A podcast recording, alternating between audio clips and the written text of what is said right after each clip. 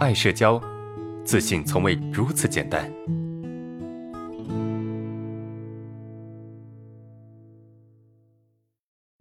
下一个问题啊，老师你好，我从小学就有社恐，看别人眼色，呃，怕他人说，不管是爸妈还是同学都是这样。之后六年几乎处于自我封闭的状态，啊，高三大二的时候有过抑郁，现在大三，我的问题是我自己从小就缺乏一种正常人的直觉，啊，爸妈也不能理解，而我也对他人不能理解，啊，比如我对自己的要求会很高，而且啊几乎很难实现，然后每次都很失落。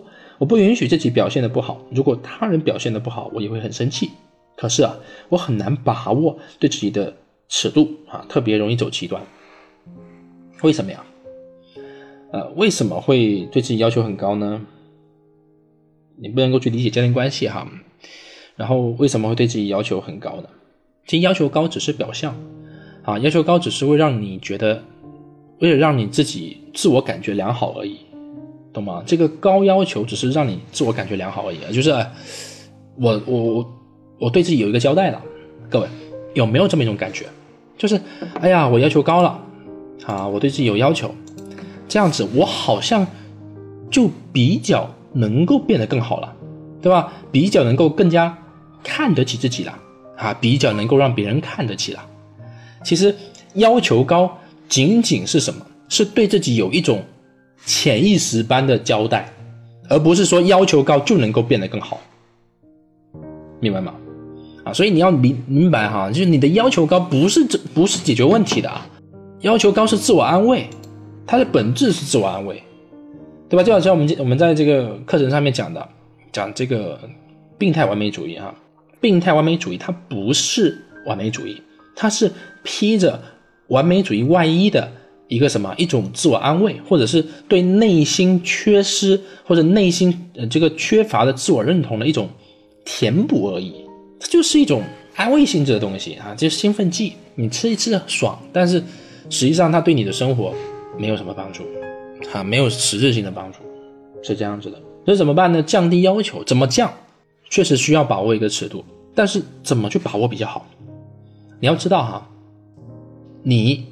能够正常生活，比如说你考试，你如果达不到一百分，你就考六十分，至少六十分不挂科吧。啊，你工作，你可能没有办法去去做到全公司最好，但至少你，呃，中上吧。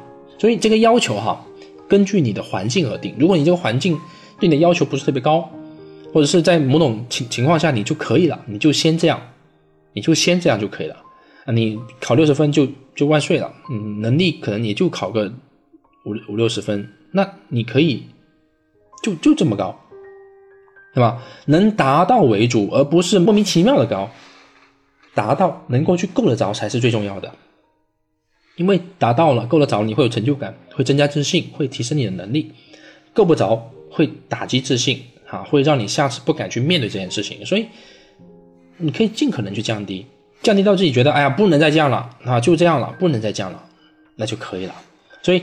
呃，这个尺度其实还需要你去把握，但我认为百分之六十，你降到百分之六十基本上可以了。走极端啊，就为什么一个人会这个走极端呢？走极端是因为用这种方式，哈，会让你觉得有一种安全感，对吧？比如说我我跟别人保持距离，啊，比如说我极度的热情，啊，极度热情是为了让别人也对我热情嘛。